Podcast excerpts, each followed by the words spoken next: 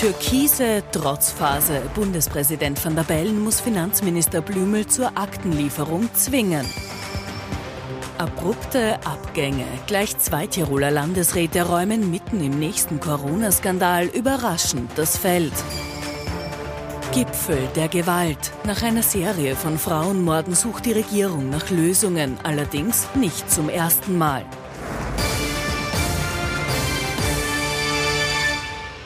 Ich wünsche Ihnen einen angenehmen Sonntagabend. Recht herzlich willkommen zu unserem politischen Wochenrückblick. Mit dabei unser Politikexperte Thomas Hofer. Schönen guten Abend. Schönen guten Abend, Herr Knapp. Und unser Meinungsforscher Peter Hayek. Auch Ihnen einen schönen Sonntagabend. Recht herzlich Schönen willkommen. guten Abend. Hallo. Erste Frage, die wir versuchen werden zu beantworten. Warum hat Finanzminister Gernot Blümel die Situation wirklich bis zum Äußersten ausgereizt? Es geht um eine Aktenlieferung an den U-Ausschuss. Blümel muss diese Akten liefern. Das hat der Verfassungsgerichtshof entschieden. Allerdings musste in dieser Woche dann der Bundespräsident aktiv werden, dass Blümel diese Akten tatsächlich ausliefert. Meine Damen und Herren, ich wende mich heute an Sie, weil etwas eingetreten ist, was es in dieser Form in unserem Land noch nicht gegeben hat. Es ist ein seltener Auftritt des Bundespräsidenten, aber mit viel Aussagekraft. Denn der Verfassungsgerichtshof hat das Staatsoberhaupt gebeten, eine Entscheidung zu vollziehen, die er schon vor zwei Monaten getroffen hat. Finanzminister Blümel muss bestimmte Akten an den Ibiza-Untersuchungsausschuss übermitteln. Blümel hat sich aber beharrlich geweigert. Bis jetzt. Vor kurzem hat mir Herr Finanzminister Blümel in einem Gespräch persönlich versichert, dass er den Auftrag des VfGA unverzüglich erfüllen wird. Sollte das wieder erwarten nicht der Fall sein, werde ich meinen verfassungsmäßigen Pflichten entsprechen. Heißt im Klartext, liefert Blümel nicht, kann Van der Bellen die Akten holen lassen, etwa durch die Wirtschafts- und Korruptionsstaatsanwaltschaft. Im Laufe des Donnerstags trudeln dann 30 Schachteln und 204 Ordner im Parlament ein. Doch der Ärger der Opposition ist ungebrochen, denn Blümel hat die Unterlagen als geheim klassifiziert. Das ist keine rechtskonforme Umsetzung des Erkenntnisses des Verfassungsgerichtshofs. Das heißt, er verachtet und missachtet auch äh, den Bundespräsidenten. Und ganz ehrlich, ein Minister, der sich so verhält, ähm, ist untragbar. Die Opposition fordert geschlossen Blümels Rücktritt, während die ÖVP ihren Minister verteidigt. Größtenteils, denn vom oberösterreichischen Landeshauptmann kommt auch Kritik. Persönlich denke ich mir, man muss nicht mit allen und jeden bis zum letzten Abdruck warten. Rückendeckung gibt's vom grünen Koalitionspartner, wenn auch da gepaart mit kritischen Worten von Vizekanzler Werner Kogler und Justizministerin Alma Sadic. Herr Hofer, haben Sie eine Erklärung, was Gernot Blümel da geritten hat? Was hat die Türkisen bewogen, diese Sache so durchzuziehen, damit jetzt der Scheinwerfer nicht wieder genau auf ein Thema gerichtet ist, das Sie wahrscheinlich gar nicht wollen? Kurze Antwort wäre nein, ich habe keine Ahnung. Äh, Ich kann es mir auch wirklich nicht erklären. Es gibt aus meiner Sicht keinen strategischen Grund. Ja, man kann auf Zeit spielen.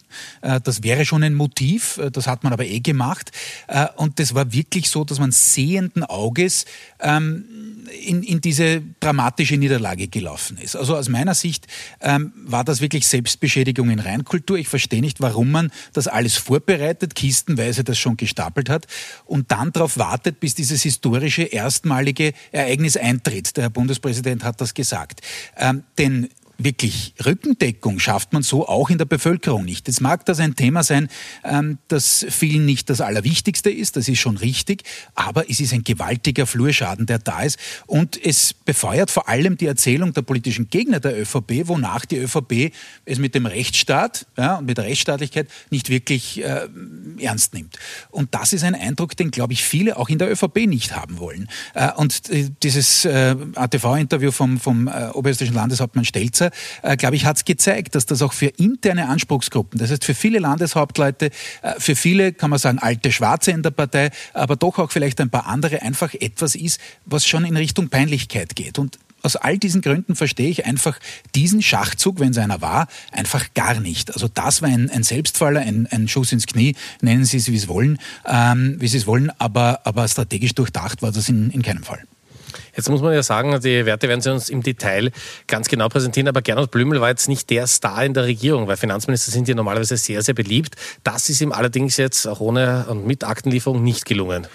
Naja, da- das ist ihm insbesondere jetzt natürlich nicht gelungen. Ähm, Gernot Blümel war schon, wie er seine politische Karriere begonnen hat und dann speziell, wie es 2017 hineinging eben in, in die Regierung, war er schon ein, einer der, der, kommenden Männer. Man hat gewusst, er ist der, der, engste Vertraute des Bundeskanzlers. Er war der Regierungskoordinator bei, bei Schwarz-Blau. Also da, da, gab es schon ähm, einen, einen, keinen Hype, aber ein, ein Wohlwollen aus der Bevölkerung.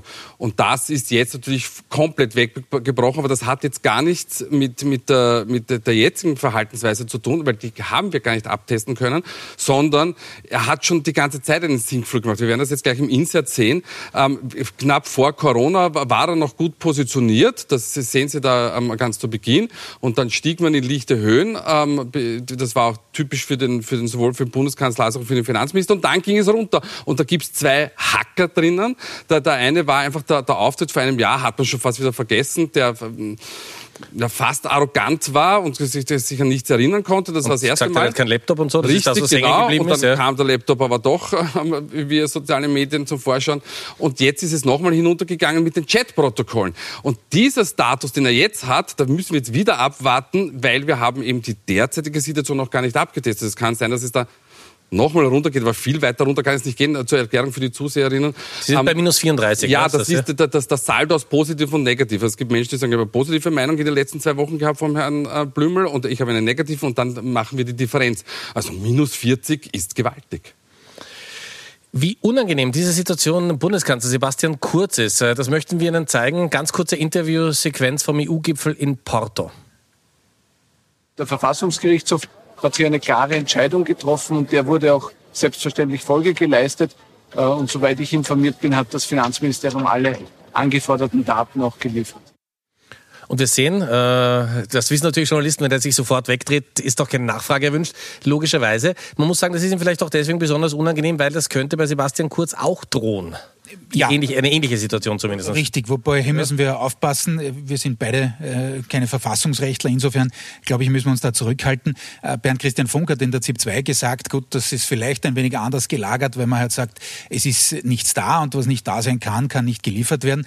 Aber es gibt natürlich schon auch die Möglichkeit, und ich weiß nicht, wie sehr das jetzt in, in der kommenden Woche dann äh, hochgeht, ähm, dass man natürlich sagt, und das war überhaupt der, der, der Hammer, also da wäre dann durchaus Blümel in den Schatten gestellt, äh, wenn man sagt, so, und jetzt schauen wir uns das aber, aber an und schicken unsere Datenforensiker ins Kanzleramt. Also dann haben wir die nächste große Geschichte. Nicht? Also wie das ausgeht in der kommenden Woche, ich weiß es nicht. Der Verfassungsgerichtshof, wie Sie es gesagt haben, ähm, berät darüber. Ähm, Angenehm ist es für die ÖVP auf keinen Fall. Auch wenn es, ich sage es noch einmal, jetzt nicht das Thema ist, das die meisten Österreicherinnen und Österreicher umtreibt. Äh, der Kanzler hat ja auch bei verschiedenen, bei vielen Interviews jetzt auch übers Wochenende immer nach vorne gestellt, so, es geht endlich bergauf, was die äh, Pandemiebekämpfung angeht etc. Ähm, aber das ist natürlich etwas, was jedenfalls einen, einen äh, immensen Kollateralschaden schon verursachen kann bei der ÖVP. Und noch einmal, das ist nichts, äh, was sich eine staatstragende äh, Volkspartei äh, wirklich wünschen kann. Herr für Sie als Meinungsforscher, noch sieht man es nicht in den Zahlen, wenn man uns anschaut, wie die ÖVP liegt. Naja, noch sieht man es nicht. Das ist nicht ganz korrekt, denn äh, die, die ÖVP hat schon von, von sehr hohem Niveau kommend ähm, an Boden verloren. Derzeit pendelt sie bei 33, 34. Es gibt wieder Umfragen, die sie schon wieder etwas höher sehen. Aber grundsätzlich hat man den Boden der Realität einmal erreicht. Großer Vorteil für die, für die ÖVP ist, dass der Mitbewerb nicht wirklich davon profitiert. Am ehesten noch die Freiheitlichen. Und die Freiheitlichen profitieren deshalb, weil zwischen 2017 und 2019 sind eben nach Ibiza Wähler nochmal von den Freiheitlichen zur ÖVP gegangen. Aufgrund des Verhaltens von Heinz-Christian Strache. Die schauen sich jetzt die ÖVP an und sagen, naja, es ist dort auch nicht alles Gold, was glänzt oder so, wie ich mir das vorgestellt habe. Und dementsprechend wandern die wieder zurück ähm, zu den Freiheitlichen. Und dann kommt noch dazu die sehr, sehr kantige Politik von, von, von Kickl in der Corona-Krise. Vielleicht ein, ein Zusatz noch von meiner Seite. Warum es auch nicht verständlich ist, diese äh, Verhaltensweise jetzt der ÖVP in der vergangenen Woche, ist im Hinblick auf den Koalitionspartner. Denn so wie es der Kollege Heig angedeutet hat, äh, es könnte jetzt oder es wäre logisch, wenn mit dem Impffortschritt, der tatsächlich jetzt da ist, äh, mit mit der gefühlt eingedämmten Pandemie, dass es da jetzt wieder eine leichte Erholung gibt, vielleicht für beide Koalitionspartner. Das wäre eigentlich das Logische. Was macht man? Äh, man lenkt den Fokus und den Scheinwerferkegel wirklich wieder auf die andere Geschichte, fast mit Gewalt, ja, auf ein unliebsames Thema und riskiert so natürlich auch wieder den Flurschaden beim Koalitionspartner. Denn was sollen die machen? Die müssen sich da natürlich wieder abgrenzen, wieder dagegen stellen. Und das wird insofern eine spannende Geschichte sein, weil an sich ist das Ende des Urausschusses mit äh, Juli terminisiert. Es könnte noch einmal eine Verlängerung geben um drei Monate, aber nur mit einer Mehrheit im Nationalrat. Das heißt, es ist jetzt schon absehbar, dass die Grünen da unter Druck kommen werden von der Opposition, die sagen wird so und jetzt wollen wir aber sehen, so wie beim Pokern. Ja? Äh, und all das zusammengenommen war aus meiner Sicht kein, kein wirklich professionelles, auch nicht strategisch professionelles Verhalten. Also wenn es eine Strategie der ÖVP war, wir konnten sie nicht entschlüsseln und sie nicht draufgekommen. Vielleicht kann uns wer anrufen und uns aufklären. Möglicherweise, aber wir haben noch einen zweiten Fall, den wir vielleicht auch nicht sofort verstehen können. Wir schauen nach Tirol und erfolgreiches Corona-Management und Tirol. Das hat in dieser Woche auch nicht wirklich geklappt. Äh, viele fehlerhafte PCR-Tests, dazu noch ein öffentlicher Auftrag ohne Ausschreibung und äh, zwei Landesräte verlassen die Regierung. Das alles innerhalb einer Woche in Tirol und der Landeshauptmann Platter, der ist nach wie vor bestens gelaunt. Es kann ja eigentlich nicht besser laufen, äh, was diese Regierungsumbildung betrifft. Günter Platter hat eine recht eigenwillige Einschätzung, was diese Woche passiert ist. Völlig überraschend verkünden zwei Landesräte am Dienstagabend, dass sie zurücktreten, darunter auch der umstrittene Gesundheitslandesrat Bernhard Tilg. Keine große Sache, meint der Tiroler ÖVP-Landeshauptmann. Es war eigentlich schon länger klar, dass die Landesrätin Patricia Zoller-Frischauf äh, sich von der Tätigkeit zurückziehen möchte. Und genauso war es schon länger klar in vielen Gesprächen äh, mit Bernhard Tilg, dass dieser Zeitpunkt auch kommen wird. Und deshalb ist diese Entscheidung der beiden zu akzeptieren. Vor drei Wochen hat Platter eine Regierungsumbildung allerdings noch vehement ausgeschlossen. Er sagt damals in einem Interview, wir haben es mit der größten Krise seit Ende des Zweiten Weltkrieges zu tun. Ich habe keine Zeit, mich mit einer Regierungsumbildung zu beschäftigen. Das ist derzeit kein Thema. Doch es war offenbar doch Thema und zusammenhängen könnte die Rochade auch mit diesem riesigen Lastwagen. Die PCR-Tests in den Tiroler Mutationsgebieten sind nämlich großteils mit den sogenannten Lab-Trucks der Firma Hagi Pharma abgewickelt worden. Doch wie sich herausstellt, dürften viele Ergebnisse fehlerhaft sein. Platter zieht diese Woche die Reißleine, beendet die Zusammenarbeit mit Hagi Pharma und legt die Laboranalyse in die Hände der anerkannten Virologin Dorothee von Lahr. Doch der Schaden ist längst angerichtet im nicht enden wollenden Pannen-Pandemie-Management Tirols. Also man muss einmal anerkennen, es gibt die Möglichkeit, auch mit einer Krise so umzugehen, dass man sich einfach hinsetzt und sagt, es könnte momentan nicht besser laufen. Ja, es gibt ja. viele parallele Realitäten ja. offensichtlich. Äh, der Blatt hat sich seine eigene auch gebaut. Äh, möglicherweise ist das insofern gar nicht so falsch, weil er natürlich in Tirol nicht wirklich einen, einen Gegner hat, nicht in den anderen Parteien äh, und in der eigenen Partei. Und vielleicht hat er das mit diesem Schmunzeln da auch gemeint, äh, auch nicht parteiintern. Denn das, was er versucht hat mit dieser Rochade, ist den einzigen, zumindest uns Bekannten, jetzt mal grundsätzlich möglichen Gegner und Kritiker, nämlich den Herrn Walser von, vom Wirtschaftsbund, einmal auszustechen. Der ist einmal nicht in der Regierung, denn eines hat ja der Herr Landeshauptmann noch gesagt, er hat gesagt, ich trete wieder an 2023, woraufhin der Herr Walser zwar zurückgeschlagen hat im Morgenjournal am Tag darauf und gesagt hat, naja, vielleicht gibt er dann irgendwie in der Mitte der Legislaturperiode ab. Also das war ein Hauen und Stechen, ein innerparteiliches auf, auf bundespolitischer Ebene, soll sein. Äh, ein Glück hatte der Herr Platter aber sicher, nämlich dass eben zwei Tage nach äh, seinem Auftritt dann die Causa Blümel äh, wieder da war äh, und wir wieder was anderes anderes zu tun hatten, als uns äh, mit, mit Tirol zu beschäftigen. Aber, Wird aber nicht die Strategie im Hintergrund gewesen sein. Ne? Ganz sicher nicht. Aber Rummelsblatt war das ganz sicherlich nicht. Und es birgt jetzt auch, weil wir heute viel über Strategie reden, auch eine Gefahr. Denn Jetzt wissen wir nicht, und ich will auch nichts unterstellen, was bei dieser Labtruck-Geschichte da noch dahinter ist. Ich weiß es nicht. Aber wenn da noch was kommt, dann ist jetzt die Pufferzone weg. Also die ist jetzt schon entsorgt, nämlich der Herr Tilg. Äh, jetzt biegt es dann am Landeshauptmann, weil die Nachfolgerin kann daran nicht schuld gewesen sein. Schauen wir mal, ob was nachkommt noch oder nicht. Wenn was nachkommt, dann hat Platter das direkt quasi am Landeshauptmannsessel bicken. Einen Sanitätsdirektor möglicherweise besser kennenlernen in so einer Krise dann. Ja, mal sehen. Äh, für, für, für uns die Erklärung, für Sie als Meinungsforscher, Landeshauptleute sitzen schon, das wirkt zumindest unfassbar sicher im Sattel. Sie sitzen ja. insbesondere ja. in Österreich, insbesondere glaube ich sogar in Westösterreich sehr, sehr ähm, am fest im Sattel. Also ich habe gerade während, während der Kollege Hofer ähm, ähm, seine Analyse gemacht hat, nachgedacht, ähm, Wer, wer ist denn irgendwann einmal gescheitert? Ähm, nicht einmal Jörg Haider mit seinen, wir erinnern uns, mit seinen ähm, ähm, Ortstafeln, die er nicht aufgestellt hat, wie es der Verfassungsgerichtshof wollte, wo er mit, mit dem Verkehrslandesrat Dörfler da, da in einem Doppelpass gespielt hat. Nicht einmal ihm hat das damals geschadet. Und es gibt, Einzig Salzburg, nicht? Da, da wollte ich jetzt, jetzt ja. wollte ich, nehmen wir es mal leider Gottes vorweg. Ja.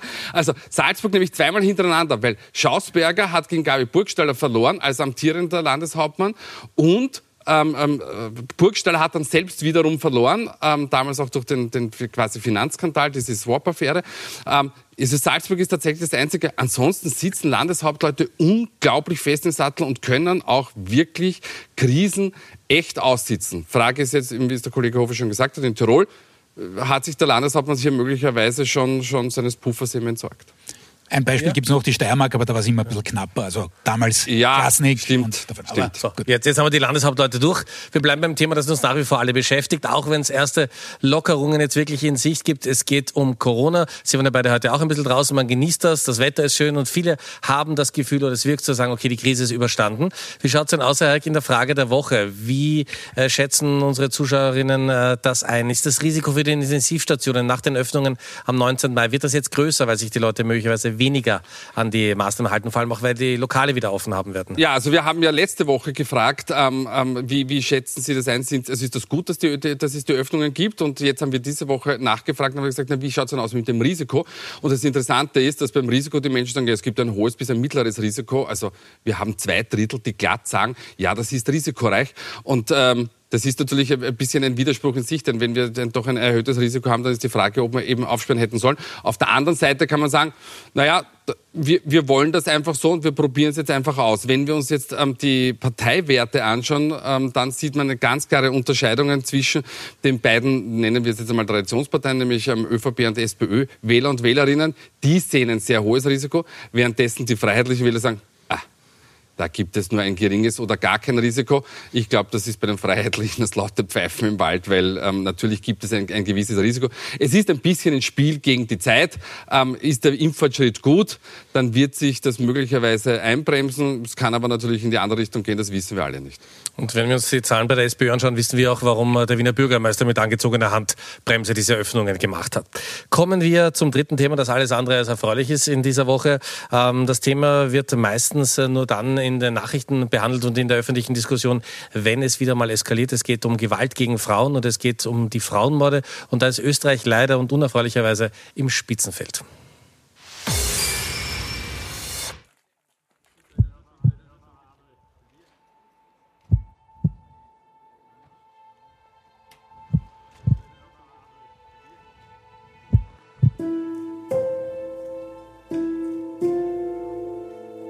158 Frauen wurden allein seit 2017 in Österreich ermordet. Erst am Donnerstag werden eine Frau und ihre Mutter erschossen, mutmaßlich vom Ex-Partner der Tochter. Gewaltschutzmaßnahmen werden seit Jahren angekündigt, umgesetzt, verworfen und teils wieder eingeführt, wie die Fallkonferenzen, bei denen sich Polizei, Opferschutzorganisationen und Justiz regelmäßig über Risikofälle austauschen.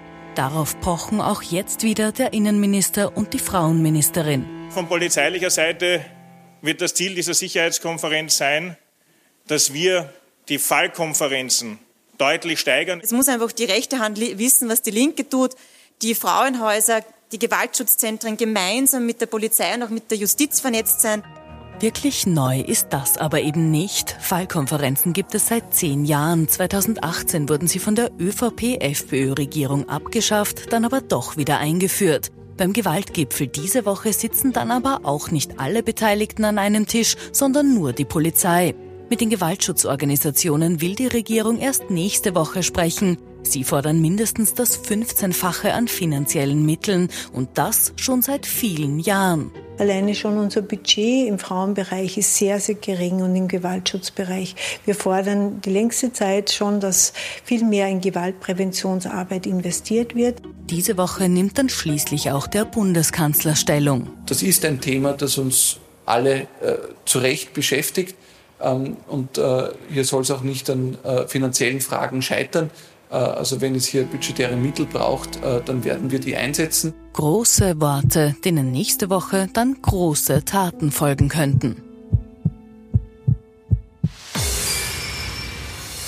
Herr Hofer, Frei gefragt, ähm, ist die Politik der Meinung, dass mit dem Thema einfach wenig zu gewinnen ist oder dass es nicht wichtig ist? Weil wir sehen ja immer das, das, das, gleiche Rad. Ne?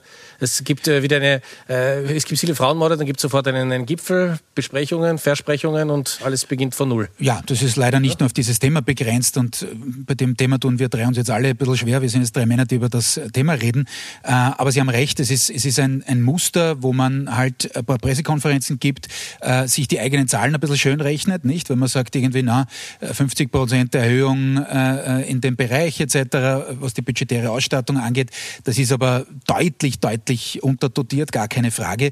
Ähm, also ich glaube, da kann man den Kritikerinnen nur, nur, nur recht geben in, in dem Fall da muss man natürlich wirklich viel breitflächiger ansetzen, als, als da zu versuchen, drüber zu kommen über diese äh, PR-Geschichte. Denn natürlich mit jedem Fall, ja, äh, noch dazu einer, der dann einen Mann betroffen hat, der auch noch davor äh, schon etwas zweifelhafte Bekanntheit erlangt hat, ähm, dann geht das natürlich medial hoch und man hofft dann irgendwie, okay, jetzt kommen wir halt drüber über diese Medienwelle und das ist der falsche Ansatz. Also ich fürchte überhaupt, dass wir äh, in einer Zeit sind, wo auch soziale Probleme einfach, einfach stärker werden und da muss man natürlich eine viel breitere und viel, viel effizientere Strategie aufsetzen. Aber haben Sie das Gefühl, dass jetzt äh, der gesellschaftliche Druck vielleicht auch ein bisschen größer werden könnte? Die Grünen sind auch in der Regierung, für die ist das auch ein ganz besonders wichtiges Thema. Mein Gott, der, der, der, Druck ist bei solchen Themen immer ganz Oder ist es groß. immer temporär in der aber Zeit? Aber es ist, es ist erstens immer, immer zeitlich begrenzt, ähm, weil das, das, das, das kommt von der einen Seite und dann ist es on my mind und dann geht es wieder weg. Ähm, und die Problematik in Wirklichkeit beginnt ja viel, viel früher. Es ist ja, die, die, die, die Morde sind ja nur die Spitze des Eisbergs. Gewalt gegen Frauen, das, weiß man ja ähm, aus, aus äh, zahlreichen Studien, Sozialstudien, ist ja weit verbreitet in den Familien. Ja, das ist ja, es ist, es, die, die, wie gesagt, das ist ja immer nur der Endpunkt, äh, der Wahnsinnsendpunkt, sondern das ganz klassische, sowohl verbale als auch körperliche Gewalt gegen Frauen sind in Familien und das ist immer ganz wichtig auch dazu zu sagen, quer durch alle Gesellschaftsschichten schlicht und ergreifend ein Thema. Und da schon muss man ansetzen. Natürlich ähm, ähm, tut sich die Politik wahnsinnig leicht zu sagen, wenn es darum geht, äh, Härte zu fordern, weil da hat man eine ganz, ganz große Zustimmung. Aber wie gesagt, die wirklichen Probleme beginnen deutlich früher und dann erreicht man aber schon eine deutlich größere Masse, insbesondere an, an, an Männern. Ähm, und das ist dann für die Politik dann auch wieder so eine Gratwanderung, weil man möchte ja nicht wiederum alle Männer in, in, in ein Eck stellen. Also es ist ein, ein, ein unglaublich äh, breites Thema, das in der Bevölkerung natürlich eine gewisse Verankerung findet, Gott sei Dank. Es ist über die, die Jahrzehnte deutlich stärker geworden, weil in den 70er hätten sie niemanden fragen brauchen, Gewalt gegen Frauen. damals, Sie wissen noch, unter Bruno Kreisky ähm, hat die Regierung das aufgehoben, dass die, die Ehefrau den Mann nicht fragt, ob sie arbeiten gehen darf. Ähm, und das ist erst 50 Jahre her. Also ja, es ist ein großes Thema. Ähm, und es wird endlich Zeit, dass die, die, Politik punktet. Und wie Sie richtig gesagt haben, für die Grünen wäre es natürlich ein, ein, ein Thema, ähm, das, das Sie angehen könnten. Wir sind in den letzten 90 Sekunden unserer Sendung. Wie gewohnt am Ende der Sendung die Top und Flops. Thomas Hofer und Peter Eick, wir haben die beiden Herren getrennt voneinander gefragt, wer in dieser Woche besonders positiv aufgefallen ist und wer es durchaus hätte besser machen können. So, ich bin gespannt. Gut, dann haben wir wieder. Ja, ich habe äh, ich beginne mal mit äh, Flop der Woche. Ja. Insofern geteilt, konnte mich nicht entscheiden. Nein, natürlich ist es die ÖVP, gar keine Frage, äh, auch ähm, anhand der Themenauswahl, die wir gehabt haben. Ich habe aber auch den Herrn Böhmermann dazu genommen und zwar nicht wegen seiner Verballhornung Österreich soll sein, alles okay, äh, sondern weil er uns jetzt schon, ich glaube, das gefühlt 17. Mal am Schmäh hält mit irgendwelchen Ankündigungen und die halbe Medienlandschaft in Österreich steigt darauf ein und sagt, na, was kommt er denn wieder, was bringt er denn wieder? Freitag und es ist jedes Mal nichts, genau, Freitag. Und schon langsam wird's Fahrt, äh, deswegen auch Flop der Woche. Aber natürlich ist es politisch gesehen die ÖVP, gar keine Frage. Ähm, Top der Woche, äh, die Wiener Zeitung stellvertretend für die gesamte Medienlandschaft, äh, gab den Tag der Pressefreiheit, Medienfreiheit. Äh, ja, es ist ganz, ganz wichtig, Meinungspluralität zu haben. Äh, das ist vor allem den Rechten und auch Linken äh, äh in, ins Stammbuch geschrieben, also den Extremisten, die das ja beide nicht so gern haben, die Meinungsvielfalt. Äh, und natürlich die Wiener Zeitung in Richtung ihres Erhalts. Jetzt kann man zwar über das Modell äh, des Wirtschafts Wirtschaftliche dahinter sicher reden. Ja, das ist ein bisschen antiquiert, das ist schon richtig. Aber ich glaube, es wäre ganz zentral, dass das erhalten wird. Äh, deswegen Top der Woche. Im Übrigen hätte ich eine zweite Kandidatin gehabt, nämlich Sigrid Maurer. Äh, und zwar deshalb, weil sie genau in dieser Causa Frauenmorde eben nicht ihre eigene Causa dann breitgetreten hat, sondern sich sehr nobel zurückgehalten hat, was das angeht. Und das fand ich auch sehr gut. Herr Hayek. Ja, die letzten also, 30 Sekunden gehören wie immer hin. Wie immer. Also Flop der Woche brauche ich nicht erklären, es ist ganz klar. Lang genug geredet, haben, ja. haben wir schon gesprochen. Top der Woche, das Burgenland. Und Sie wissen, ähm, ich bin normalerweise auf der Bremse gestanden, was das Bundes äh, Burgenland betrifft, weil ich sowohl für das Land als auch für die, für die SP Burgenland Umfragen mache. In diesem Fall habe ich es aber mal nach, nach oben gehoben, schlicht und ergreifend deshalb, weil es das einzige Bundesland war, das in der, auf Orange geschaltet wurde von der Ampelkommission. Das muss man auch dazu sagen, dass Niederösterreich ähnliche niedrige Inzidenzwerte hat. Aber da hat die Ampelkommission gesagt, naja, da halten wir uns lieber noch zurück. Und deshalb auch dass das Burgenland, weil es, äh, die Leute würden ja erwarten, dass man hier Doskozil bringt, aber es war ja nicht der Landeshauptmann allein, sondern es war eine Kollegialentscheidung, da die, die, der, der Krankenanstaltverband zugestimmt, da gibt es den Professor Hutter, Public Health Experte, der das begleitet. Also ich find, bin der Meinung, da kann man jetzt endlich mal sagen, es ist das Burgenland. Gut, danke für uns, meine Herren. Vielen Dank. Ich darf mich bei Ihnen fürs Zuschauen bedanken. Wir freuen uns, wenn Sie in den Podcast unserer Sendung reinhören. Und wir machen unsere Versprechungen natürlich ernst. Wir sehen uns nächste Woche wieder. Wenn Sie wollen, kommen Sie gut durch die Woche. Wolfgang Schiefer meldet sich jetzt noch mit den wichtigsten Meldungen des Tages im Überblick. Dankeschön.